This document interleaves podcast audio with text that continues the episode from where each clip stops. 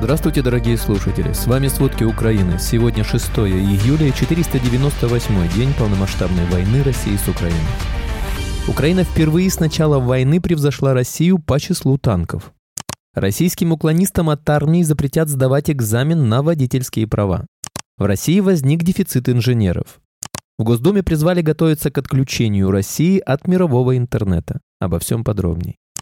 Россия и Украина обменялись пленными. Домой вернулись двое украинских детей, вывезенных в Россию. Из плена вернулись 45 военных, им оказывается медицинская и психологическая помощь, заявили в Минобороны России. Такое же число военнопленных доставили в Украину, сообщил глава офиса украинского президента Андрей Ермак. По его словам, домой вернули и двоих детей, незаконно вывезенных в Россию, шестилетнего мальчика и десятилетнюю девочку, мать которых военного медика освободили при обмене в октябре прошлого года.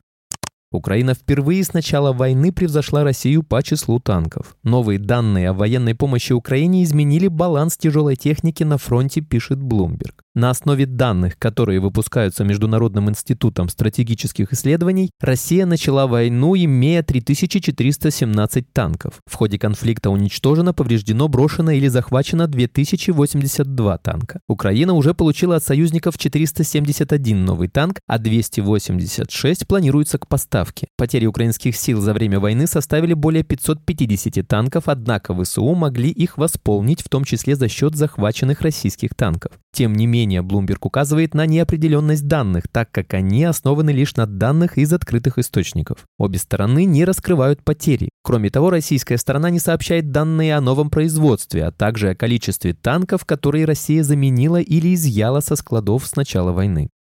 Уклоняющиеся от призыва в армию россияне с 11 июля не смогут сдавать экзамены на получение водительских прав. Также их лишат возможности заменить водительское удостоверение, заявил глава ГИБДД Михаил Черников. У нас интегрированная база данных, и мы видим тех, кто у нас не явился в военкомат в общей системе федеральной информационной по линии госавтоинспекции в частности. Таким гражданам не будут оказываться госуслуги. Они не смогут ни заменить водительское удостоверение, ни получить его вновь, ни провести провести любые регистрационно-экзаменационные действия, сказал Черников. Он добавил, что база данных обновляется ежедневно. МВД утвердила порядок ограничения водительских прав уклонистов в начале июля. Согласно приказу, водительские права перестанут быть действительными через 20 дней после неявки в военкомат в день, указанный в повестке.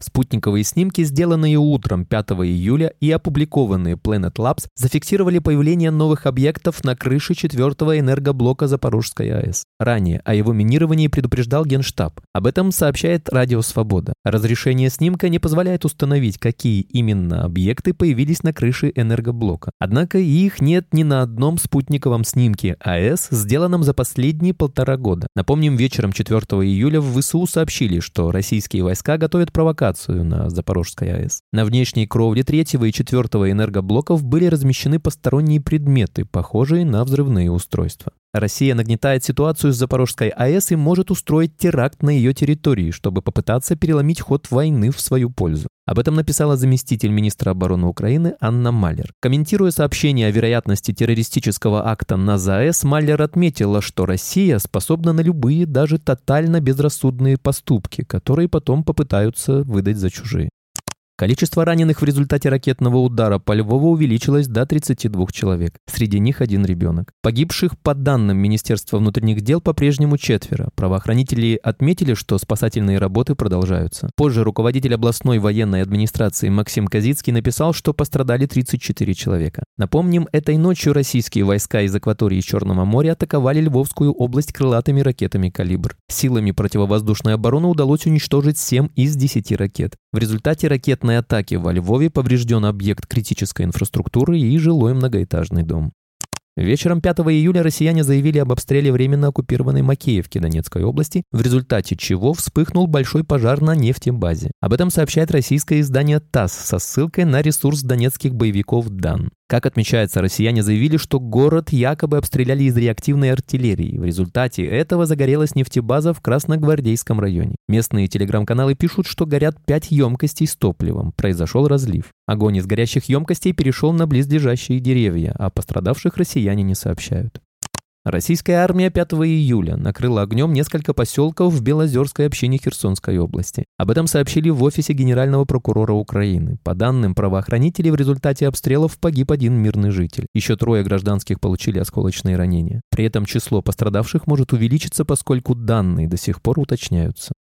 Российские войска готовятся ограбить музей-заповедник Херсонес Таврический во временно оккупированном Крыму. Об этом сообщает Центр национального сопротивления Украины. При этом пока неизвестно, кому россияне собираются передать фонды, но известно, что это будет за пределами Крыма. Согласно информации Центра, на конец 2014 года в фондах всего хранилось около 500 тысяч единиц хранения, основной и вспомогательный фонд. Из них 300 тысяч – это весь основной фонд.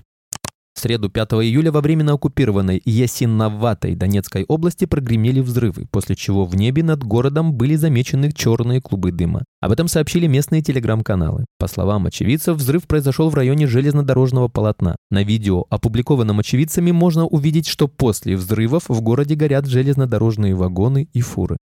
За последние сутки потери России убитыми и ранеными составили более двух рот. Об этом сообщил командующий оперативно-стратегической группировкой украинских войск Таврия Александр Тарнавский в телеграм-канале. Уничтожены 25 единиц военной техники, в частности 2 ББМ, 3 пушки Д-30, пушка 2А-36 Гиацинт-Б, зенитный ракетный комплекс 9К-330, ТОР, РЛС, зоопарк и автомобильная техника.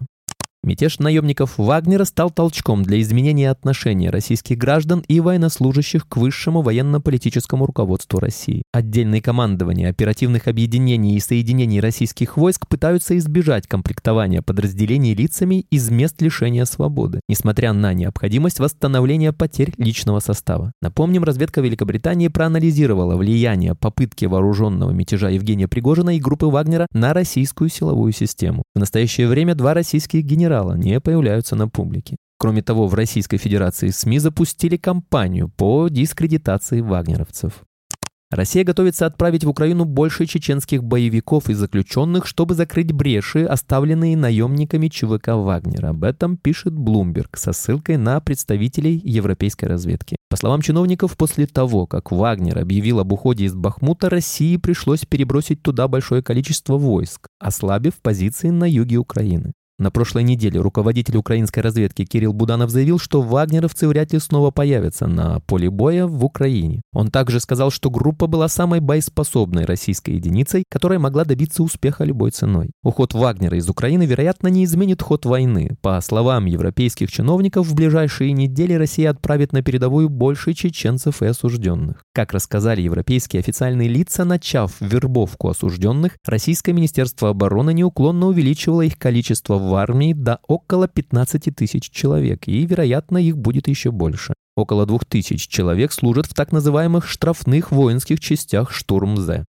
Двери НАТО для Украины открыты, и решение об этом будет принято при согласии всех стран-членов после того, как Украина проведет реформы и будет отвечать всем требованиям Альянса. Об этом заявила в среду во время пресс-брифинга спикер Белого дома Карин Жан-Пьер. При этом она напомнила, что любое решение по членству в Североатлантическом альянсе принимается между 31 союзником, а также страной-претенденткой на членство. Жан-Пьер отметила, что не будет прибегать к подробностям дипломатических переговоров. В то же время она напомнила высказывание президента Байдена о том, что Украине придется провести реформы, чтобы соответствовать таким же стандартам, как и любой другой стране НАТО, прежде чем присоединиться.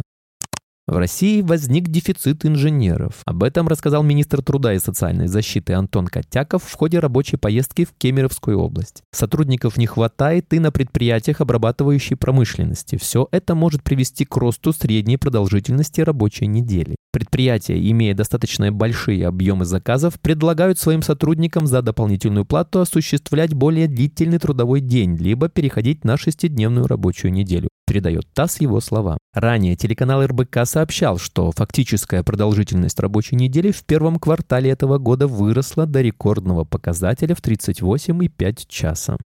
России необходимо приготовиться к отключению от мирового интернета извне и обеспечить устойчивость Рунета, заявил глава Комитета Госдумы по информполитике Александр Хинштейн. Планов строить закрытый от внешнего мира Рунет в России нет, страна не собирается отгораживаться и переходить к строгому шлюзованию трафика. Но нам нужно быть готовым к тому, что нас могут попытаться извне отрезать от магистральных линий связи, написал депутат в своем телеграм-канале. По его словам, именно с выполнением этой задачи были связаны масштабные учения Роскомнадзора, которые успешно прошли накануне. В ходе мероприятия отрабатывался шоковый сценарий отключения России от международной сети, отметил Хинштейн. Спасибо, это были все главные новости о войне России с Украиной к этому часу. Помните, правда существует, а мы стараемся сделать ее доступной. Если вам нравится то, что мы делаем, пожалуйста, поделитесь этим подкастом с друзьями в России. Также, если вы хотели бы помочь нам делать материалы еще более качественными, пожалуйста, оставляйте фидбэк. Это очень важно для нас и для распространения правдивой информации.